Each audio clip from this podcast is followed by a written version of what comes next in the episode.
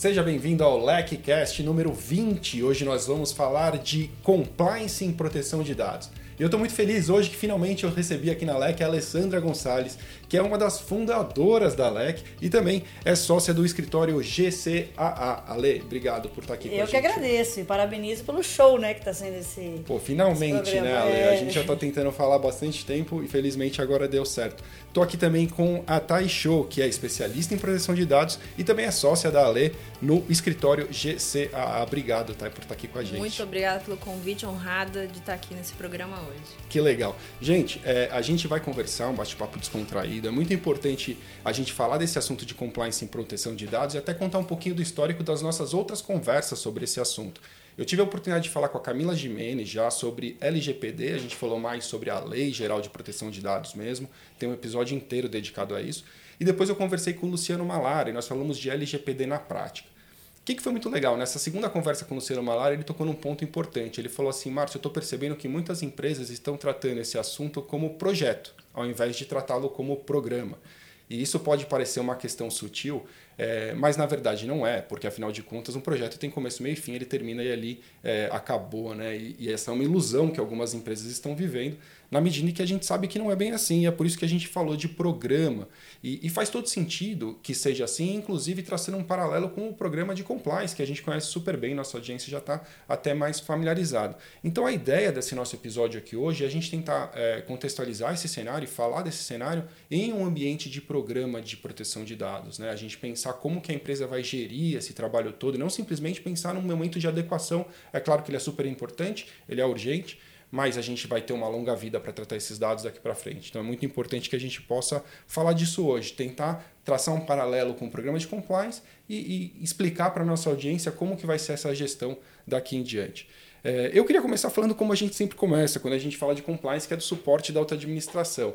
A lei já conhece esse tema super bem e eu queria que você abordasse ela, esse tema sobre o aspecto de proteção de dados. Como que a alta administração pode ter uma influência positiva, uma participação realmente ativa é, nesse momento de adequação e depois na gestão desse programa de proteção de dados? Bom, primeiro eu queria dizer que eu acho que está perfeita essa sua abordagem, porque eu também vejo como programa de compliance desde que a gente começou né, a estudar o assunto com a legislação europeia e depois a legislação brasileira, porque é um programa da empresa, né? Como foi colocado, não é apenas um projeto, é um programa e um programa de compliance, de conformidade da empresa como um todo.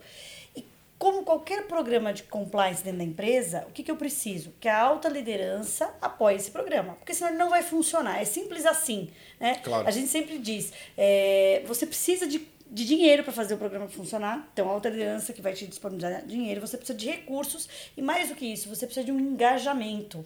E quando a gente fala do apoio da alta liderança, é no sentido de que a liderança mostre que aquele programa é relevante, que aquele programa é de todos.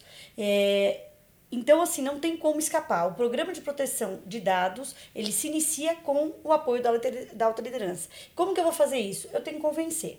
Tem alguns casos em que a alta liderança já está convencida, porque os seus clientes estão demandando que a empresa tenha um programa de proteção de dados, estão pedindo que a empresa comprove. Então, é, talvez a alta liderança já está percebendo que pode perder negócios. Isso já está acontecendo nesse momento no Brasil, mesmo sem a lei em vigor. Mas, é, em alguns casos, talvez o profissional ou de compliance, ou jurídico, ou aquele uh, profissional já, o encarregado de dados, aquele que vai assumir o programa dentro da empresa, ele talvez tenha um, uma necessidade de um convencimento. Né? Claro. Mas é muito importante que esse trabalho seja feito, ou seja, que se comece da alta liderança. Não, você tocou num ponto interessante desde logo, né? É, alguém vai ter que fazer esse trabalho de convencimento. Eu queria perguntar para estar justamente isso: quem é o dono desse programa e quem que vai ter que fazer esse trabalho de, no primeiro momento, chegar na alta administração, bater na porta e falar: oh, preciso de orçamento, preciso de pessoas. Quem que é essa pessoa aí?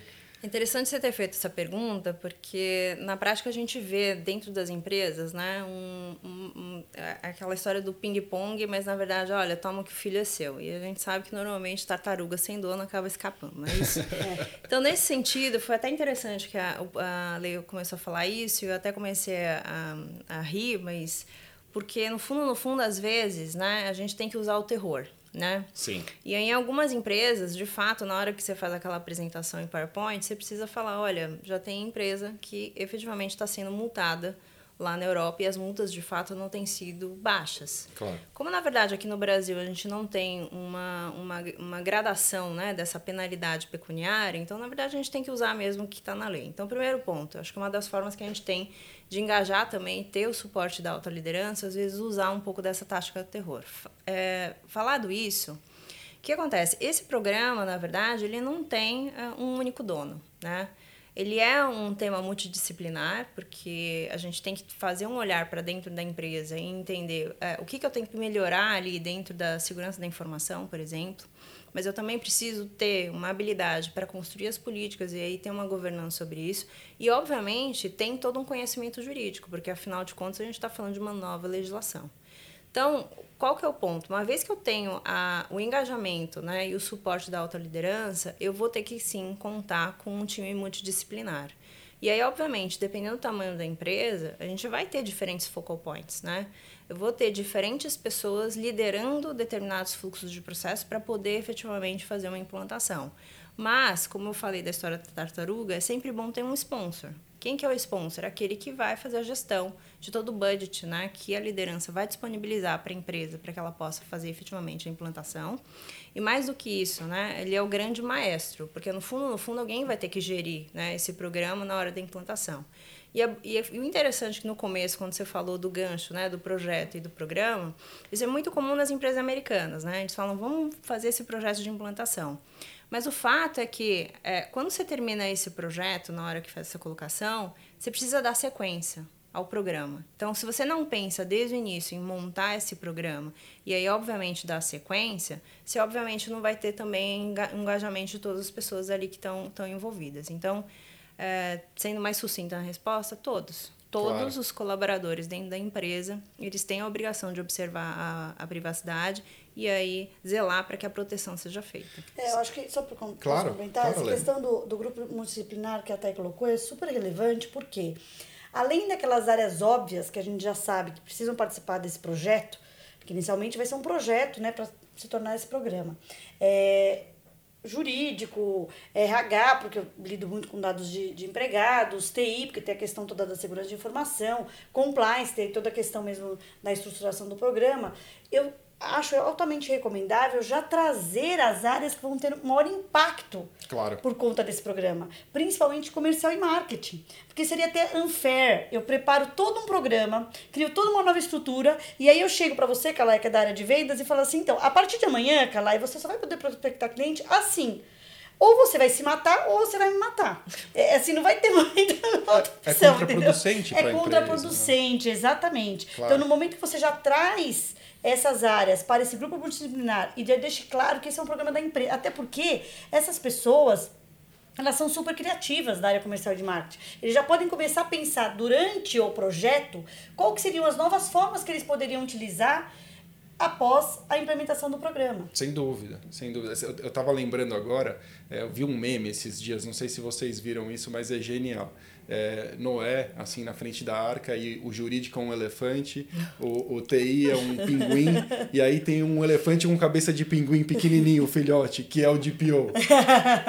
e, e, ele tá falando, mas o que, que é isso? Que diabos é isso? É a frase. Eu achei genial, porque realmente é multidisciplinar. A gente tem que aceitar que é multidisciplinar. Eu acho que quanto antes o profissional que for esse focal point tiver essa convicção, mais cedo ele vai evitar alguns erros óbvios, como esse, por exemplo, de é, determinar coisas inexequíveis ali por Exatamente. áreas de marketing ou de vendas que tem, tem talvez um impacto super importante.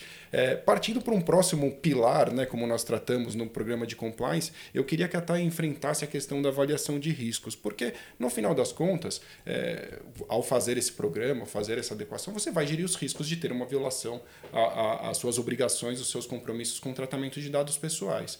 O que, que você pode recomendar com relação à avaliação de riscos? Eu acho que o ponto central, né, para a gente poder fazer essa avaliação é primeiro fazer o entendimento da jornada de dados, né?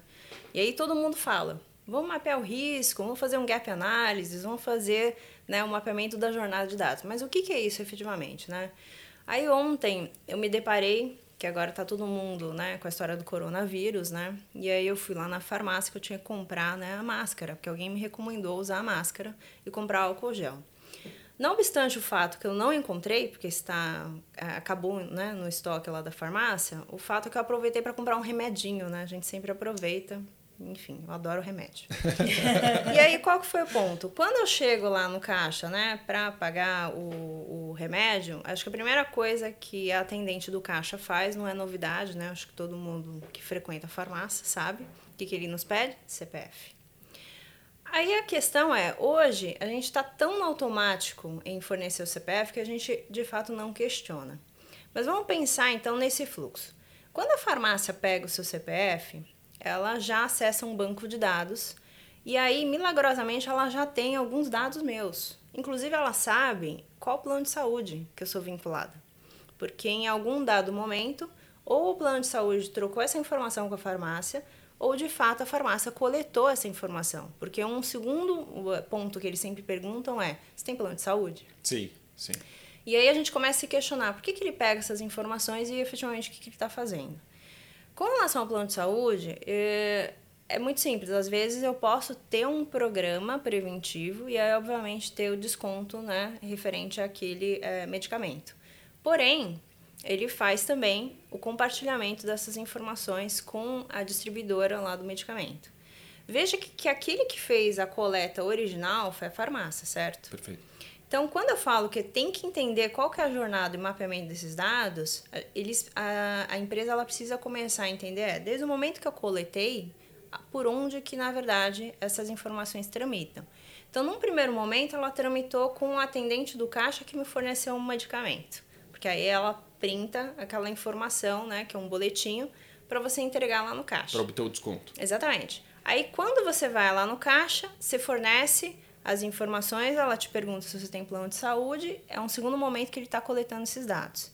Eu, que sou o titular desses dados, eu já saí da farmácia. Mas a questão é, o que, que ele está fazendo com aquela informação? Se ele compartilha esse dado, por exemplo, com a fabricante do medicamento ou com a distribuidora do medicamento, na verdade ele está fazendo um compartilhamento. Se eventualmente lá na distribuidora, por exemplo, acontece né, uma falha de segurança e essas informações elas são indevidamente né, disponibilizadas aí no mercado, eu como titular da com base na LGPD, eu posso pedir é, uma indenização, que é normal, que é uma coisa que eu já teria com base no CDC. Qual que é o ponto? A responsabilidade por essa divulgação indevida não é só da distribuidora de medicamento, é da farmácia também. Então, quando eu estou falando eventualmente do controle de riscos, é que às vezes eu tenho o trânsito dessas informações entre as pessoas que colaboram dentro da mesma empresa, e aí o ponto é: será que é necessário coletar aquelas informações? Para qual propósito você está fazendo a utilização? Se eu estou acessando uma farmácia para comprar um medicamento, então teoricamente o que, que é? É para ele fornecer aquele medicamento para mim. Mas a partir do momento que ele usa essas informações e passa para um terceiro, para que um terceiro ele possa, por exemplo, fazer um data analytics em cima disso, teoricamente ele teria que ter pegado minha é, autorização para poder fazer esse uso. Claro. Segundo, existe uma exposição né, de todo um trabalho é, é, de divulgação que pode acontecer né, por, por essa, esse uso indevido, de que essa empresa farmácia ela pode ser a vir responsabilizada. Então, primeiro ponto, quando eu falo de jornada, é todo esse caminhar. Então, desde o momento que eu coletei, o que, que eu estou fazendo, para qual propósito efetivamente eu estou utilizando, né, e com quem de fato estou compartilhando. Segundo, eu preciso entender se todas as salvaguardas que eu coloquei né, dentro dessa minha empresa, elas também vão ser observadas para aquele terceiro com quem eu estou compartilhando. Por quê? Porque claro. hoje eu tenho uma responsabilidade solidária. Então, a partir do momento que eu faço todo esse mapeamento, entendo a jornada de dados, dali que, que eu vou ter? Um desenho de como é o fluxo né, de negócio e o mapeamento disso. Em cima disso, eu vou ter que criar então a gestão. Então, provavelmente, eu vou ter que ter ferramentas, e aí não necessariamente estou falando de ferramentas tecnológicas ou manuais, mas na verdade, alguma ferramenta que, a partir do momento que eu tenho uma situação de quebra de algum direito da LGPD, eu tenho a capacidade de me comunicar com o titular de dados e dizer exatamente o que aconteceu com o dado dele. Claro. Então, isso entra na parte de controles. Sim. Então, Existem uma, é, os pontos em que eu preciso criar um, uma área específica que tenha também é, um poder sobre essas informações e possa entender né, todo esse trânsito desses dados. Legal. Né? A gente vai falar do controle também, uma Claro. pergunta que eu quero te fazer um pouco mais adiante, mas só para a gente então sintetizar, ficar mais claro para o nosso ouvinte de forma objetiva, é, a avaliação de risco vai ser muito própria de cada empresa. Né? Vai. Pelo que eu, pude extrair da sua eh, explicação, vai ter gente com um cenário super simples e vai, Vai. ter gente com um cenário super complexo, com Exatamente. compartilhamento desses dados, às vezes dados sensíveis quando a gente fala em saúde, né? alguma coisa nesse sentido. Exatamente. Então, assim, é, e até porque, assim, eu posso, é, às vezes, ter um conglomerado, né, um grupo de empresas muito grandes, e aí eu posso ter compartilhamento dessas informações intragrupo. Como é Dentro que eu, do grupo, Exatamente. Como é que eu trato isso, né? Verdade. Então, é, toda a tônica, né? E, e, e, e, assim, o ponto que eu quero deixar aqui de recado é: não tem uma metodologia que é igual para todo mundo. Isso é muito importante, porque tem muita gente procurando uma fórmula mágica aí que vai livrar ele desse problema e não é assim, né? Não é assim. E aí, outro dia eu tava num cliente, ele veio com uma história falando para mim que ele comprou um pacote, né? De implantação da GDPR de uma empresa britânica. Bom, primeiro, não vai servir pra gente, porque a gente está falando de LGPD, e mais do que isso, a gente está falando de 20 anos de CDC também. Então, Verdade. tem toda uma questão aí de evolução dos direitos dos, dos consumidores, que hoje, né, nessa legislação específica, é tratada como titular de dados. Segundo, que o fato de você trazer né, um pacote fechado não quer dizer que ele vai se adaptar para aquele mercado específico. Então, de fato, não tem uma fórmula. Né? A gente vai ter que customizar algo que seja fit para o tamanho daquela empresa, fit para aquele mercado e aí fazer justamente essa análise. Entendi. E, e- e, muito bem, né? Avaliamos os riscos. Normalmente a gente parte para a redação de políticas. Nesse caso, é, vai haver também políticas específicas de tratamento de dados, correto? Vai, corretíssimo. Então, assim, até fazendo um parâmetro né, com código de conduta, que hoje a gente tem isso em programas de compliance né, instituído nas empresas, a gente vai ter que ter uma política de privacidade. Até para a gente demonstrar, primeiro, quais os tipos de informações que a empresa de fato coleta, em quais situações que a gente vai tratar dado, como é que a gente vai fazer o tratamento e essa relação né, com o titular do dado, e aí não importa se a gente está falando de um cliente, né, pessoa física, ou efetivamente de um empregado. Isso é muito importante, né? Exatamente. Ressaltar. As pessoas às vezes esquecem disso. Ah, eu não tenho dados de clientes aqui, ou eu tenho muito poucos dados, isso não é um problema meu. Mas eu tenho centenas de colaboradores que trabalham. Exatamente. Então- E ele é um titular do dado. Sem então, dúvida. isso vai ter que estar dentro da política. Dentro da política, eu vou também ter uma série de procedimentos que eu vou ter que seguir. Então, a partir do momento que acontece um vazamento, como eu tenho que fazer isso, quem eu tenho que contactar, qual que é a minha relação com o encar- encarregado. Então, isso são pontos que a gente vai ter nessa política. Só que tem outras políticas que a gente vai ter que revisar ao longo do tempo e uma boa parte das empresas né, de, um, de tamanho eh, grande tem. Então, por exemplo, a gente está falando de uma política de retenção de dados, né? E aí, para aquelas empresas de mercado regulado, é um pouco difícil, porque na verdade a gente tem regras né, diferentes. Então, por exemplo, dentro do mercado da saúde, quando a gente pensa, a gente fala, por exemplo, do prontuário médico. Né? Então, tecnicamente, pela LGPD, o paciente ele poderia pedir para excluir o prontuário médico. Só que eu tenho uma norma da CFM que me obriga a guardar por 20 anos. Então, assim, qual que prevalece? Então, a regulação específica prevalece.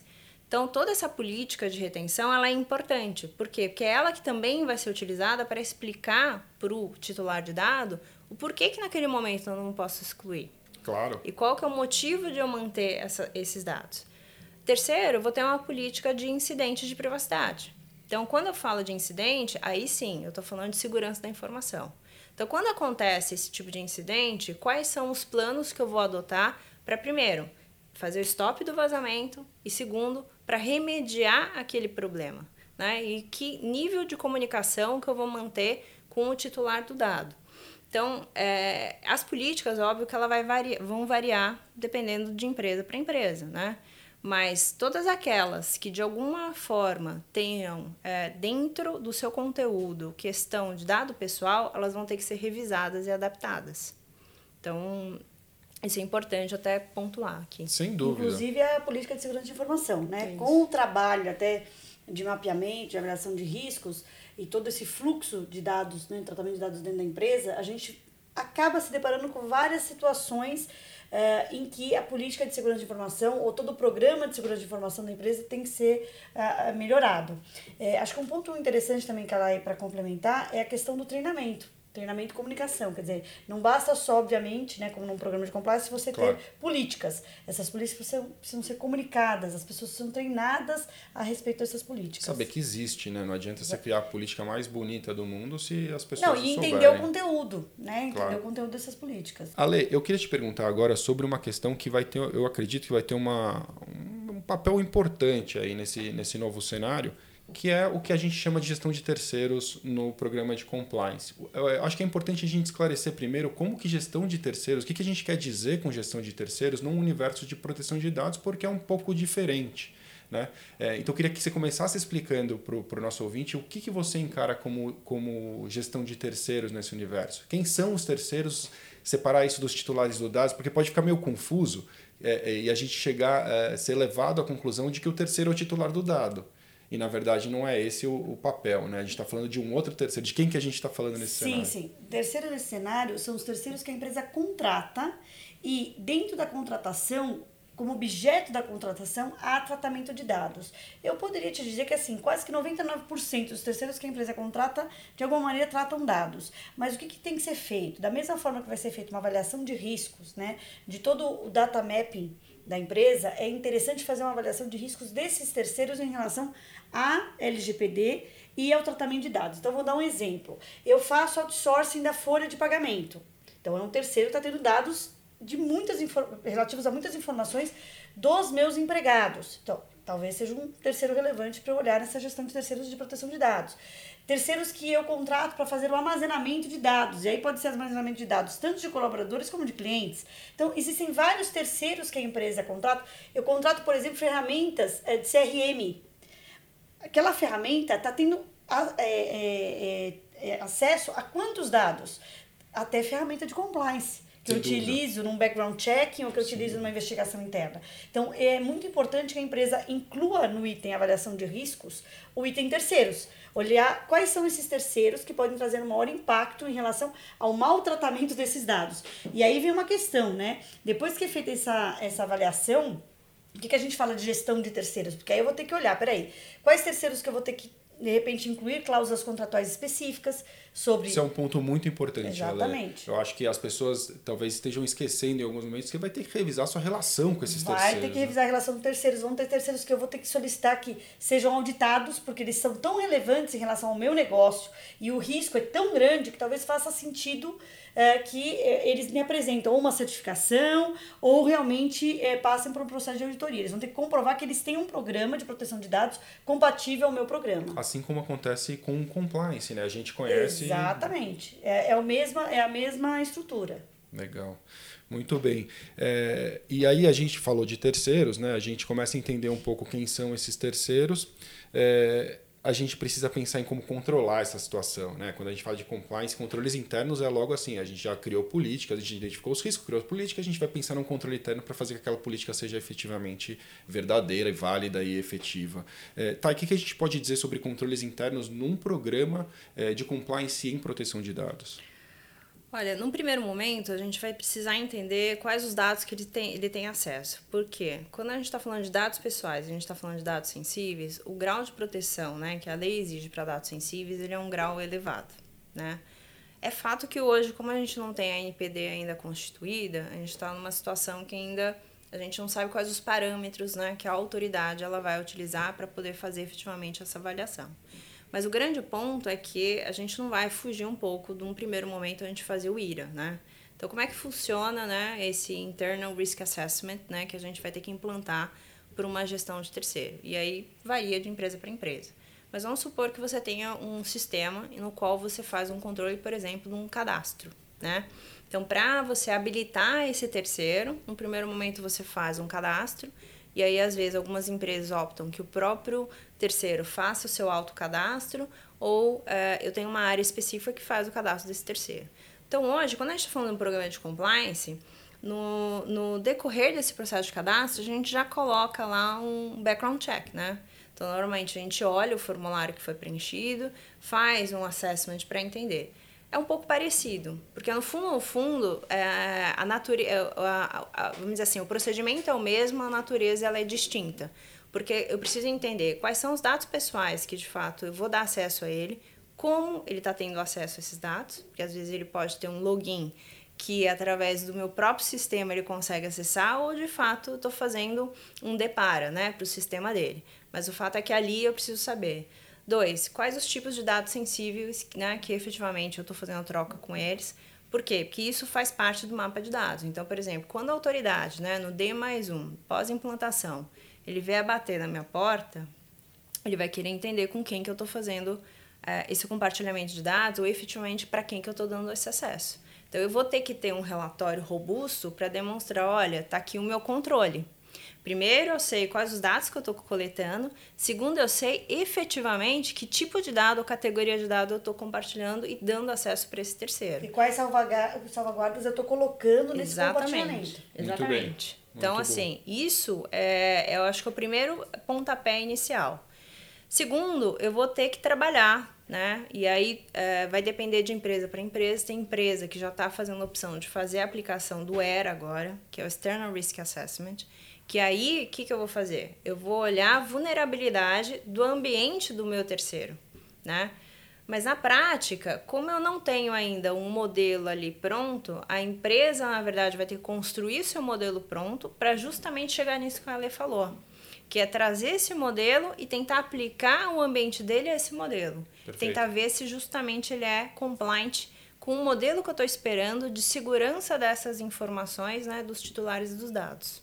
Perfeito. Acho que um, desculpa te cortar, cara. Imagina, um ponto que eu acho que vale a pena a gente também destacar é a questão de transferência de dados para outros países, né, Thay? Quando a gente fala de terceiros, Verdade. às vezes eu estou falando de terceiros dentro do Brasil, mas se eu estiver falando de terceiros fora, então eu tenho que verificar para que países que eu estou mandando, esse, esse, esse país tem um nível de proteção similar ao do Brasil ou não. Então esse é um ponto também importante na gestão de terceiros. Sem dúvida. E eu acho que esses controles, mais uma vez, né, a gente até peca aqui por repetir, mas é importante, eles vão ser, os controles vão ser adequados aos riscos identificados, à realidade daquela empresa. Exatamente, não dá para a gente exatamente. simplesmente. Acho que vão ter controles comuns, que vão se repetir mais vezes, mas vão ter controles muito específicos, né? E se eu puder fa fazer uma complementação, claro. o que acontece? Principalmente quando a gente está falando de, de transferência internacional de dados, né?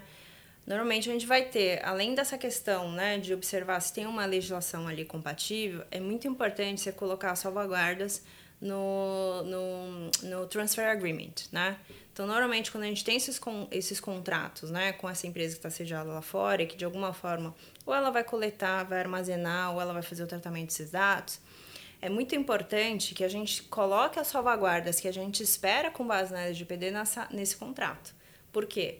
Porque pode haver um entendimento, como já há, por exemplo, nos Estados Unidos, né? Que eles entendem que pelo fato de eles terem uma legislação específica, eles têm que observar só o que está lá. E, e, na verdade, eu, como empresa aqui do Brasil, eu vou estar, tá, na verdade, sem salvaguarda, porque eu preciso que determinados instrumentos que estão dentro da LGPD sejam observados por eles. Então, se eu não colocar no contrato, ele não vai executar. Porque ele vai entender que, como ele está sediado lá fora, ele vai seguir a legislação local. Quando, na verdade, ele está armazenando os nossos dados aqui, ele precisa justamente ter a salvaguarda que eu estou tendo aqui no Brasil Não, isso também. é muito importante, porque eventualmente você pode precisar de mais do que o que a legislação vai te garantir nos Estados Unidos. Né? Não, né? e isso assim, eu afirmo contundentemente, acredite em mim, isso tem que ser feito. Porque a maioria dessas empresas, né, é, que estão sediadas lá nos Estados Unidos, eles têm parâmetros um pouco diferentes do que a gente vai precisar aqui na LGPD. Que claro. é um pouco diferente quando, por exemplo, a gente está comparando com as empresas na Europa.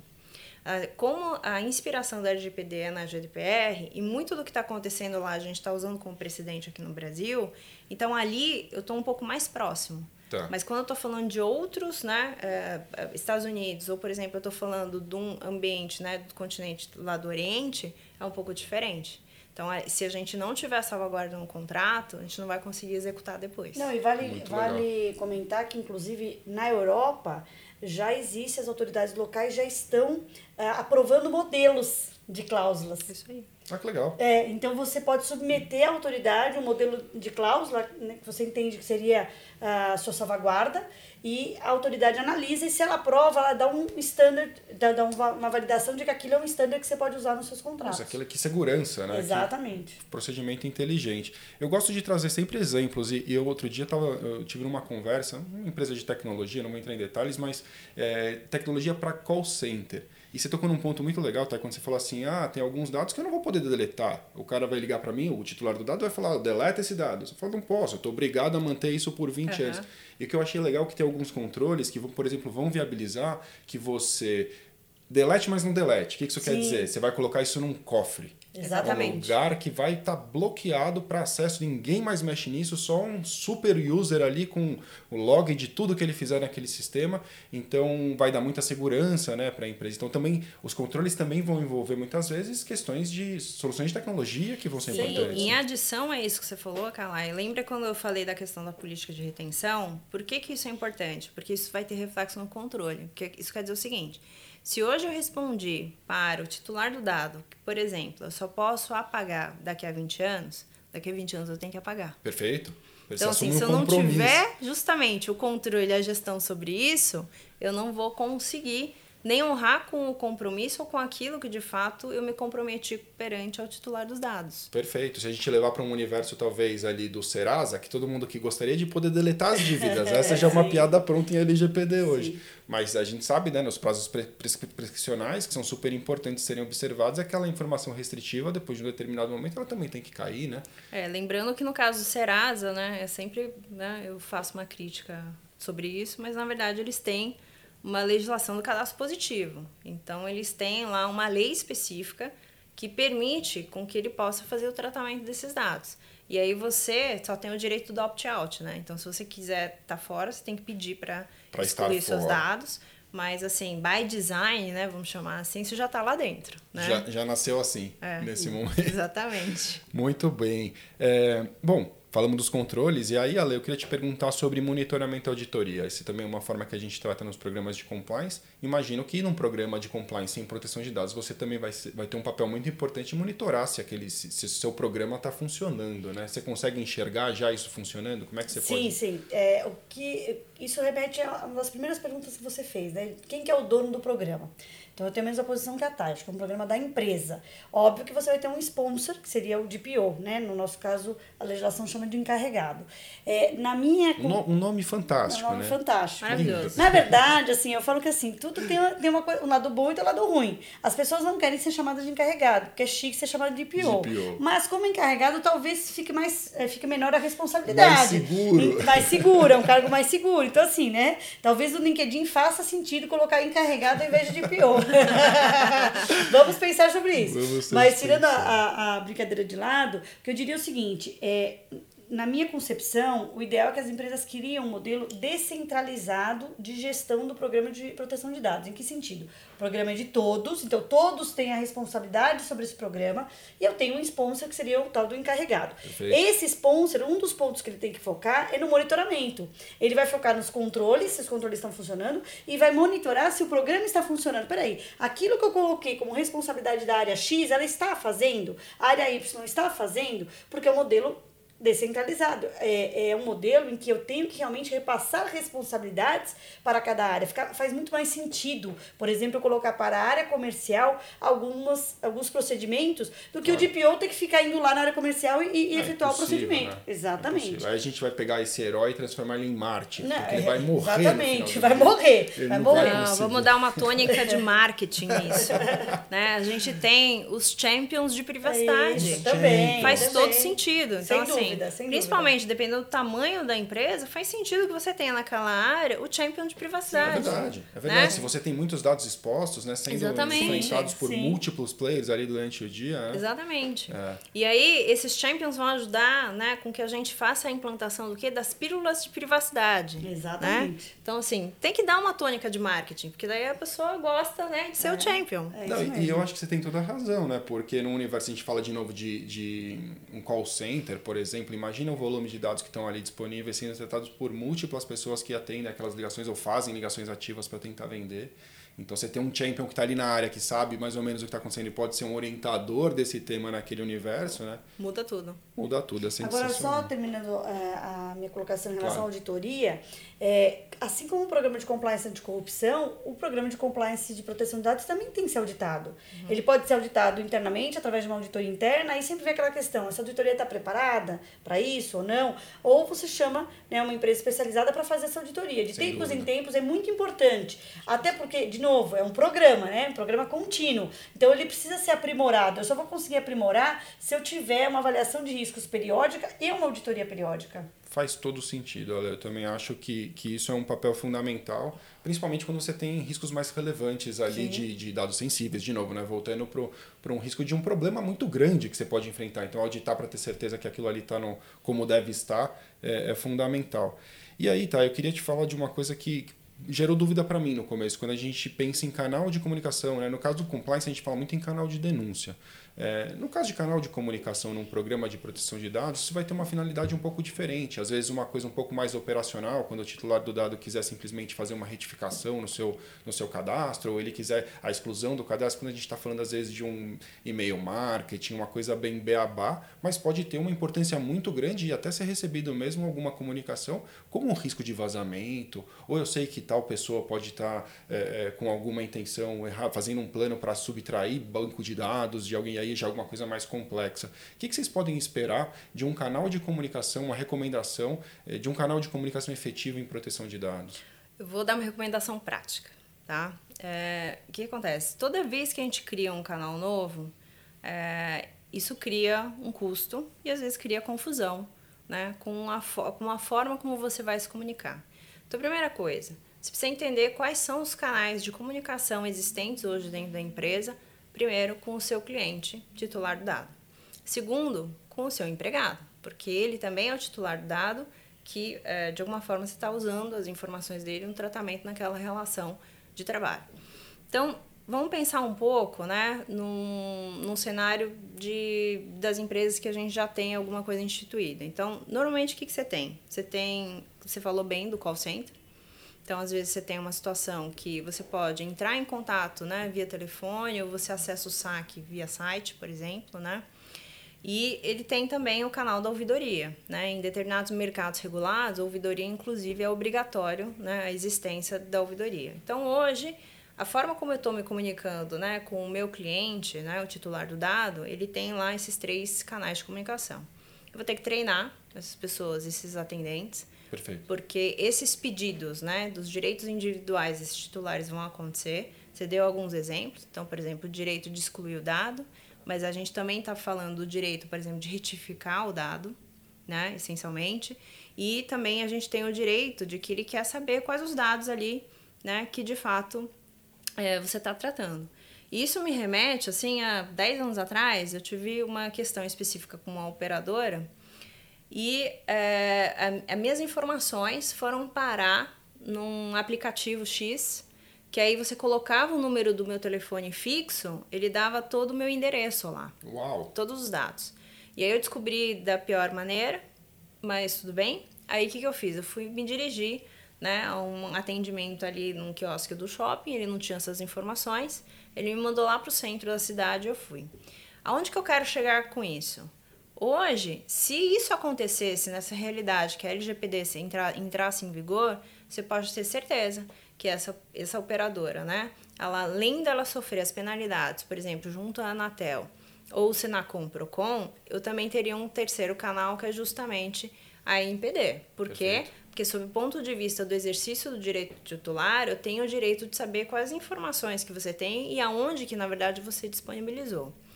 Então, esses são pontos que são relevantes, porque, primeiro, até por uma questão de se hoje uh, você, como titular do dado, você já tem esse canal, utiliza o mesmo, mas dá o treinamento. Perfeito. Tem que dar o awareness, né, que é o ponto da lei, que você precisa treinar não só, né, porque às vezes o call center não é interno, ele é externo. Perfeito. Então todos aqueles que de fato eles estão na cadeia de entrega de serviço, eles precisam ser efetivamente treinados.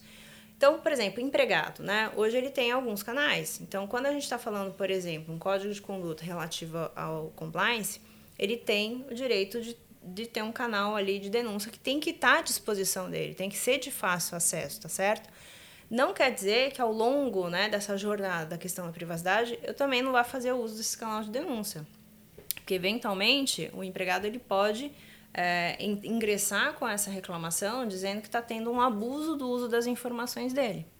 Então, é, eu acho que os canais são os mesmos. Se não existe hoje na, na sua empresa um canal específico de contato, seja com o titular de dado ou seja com o empregado, você tem que criar. Aí sim, aí tem que criar.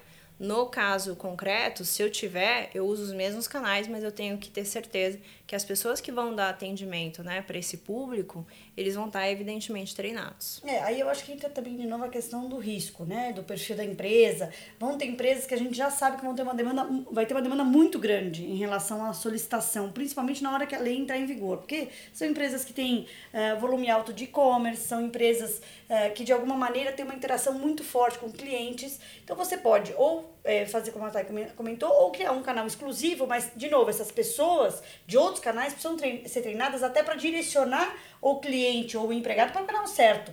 Porque que vai ter dúvida em relação a qual canal usar, isso eu não tenho a menor dúvida. Claro. E que certamente, na hora que o cliente quiser fazer a primeira reclamação, ele vai entrar provavelmente em contato com o saque, isso também vai acontecer. Perfeito. E antes da gente passar para a recomendação, que a gente sempre tem ao final do nosso programa uma recomendação para a nossa audiência, eu queria lembrar a todos que a LEC oferece cursos de proteção de dados nos mais diversos modelos e, tradicionalmente, ao final eh, de todo ano, a LEC realiza um congresso, um evento de porte maior, que este ano vai se chamar LEC Data Protection Summit. Então fica desde já o meu convite para todos que queiram saber mais sobre este assunto, para que estejam conosco nos cursos e também no nosso congresso.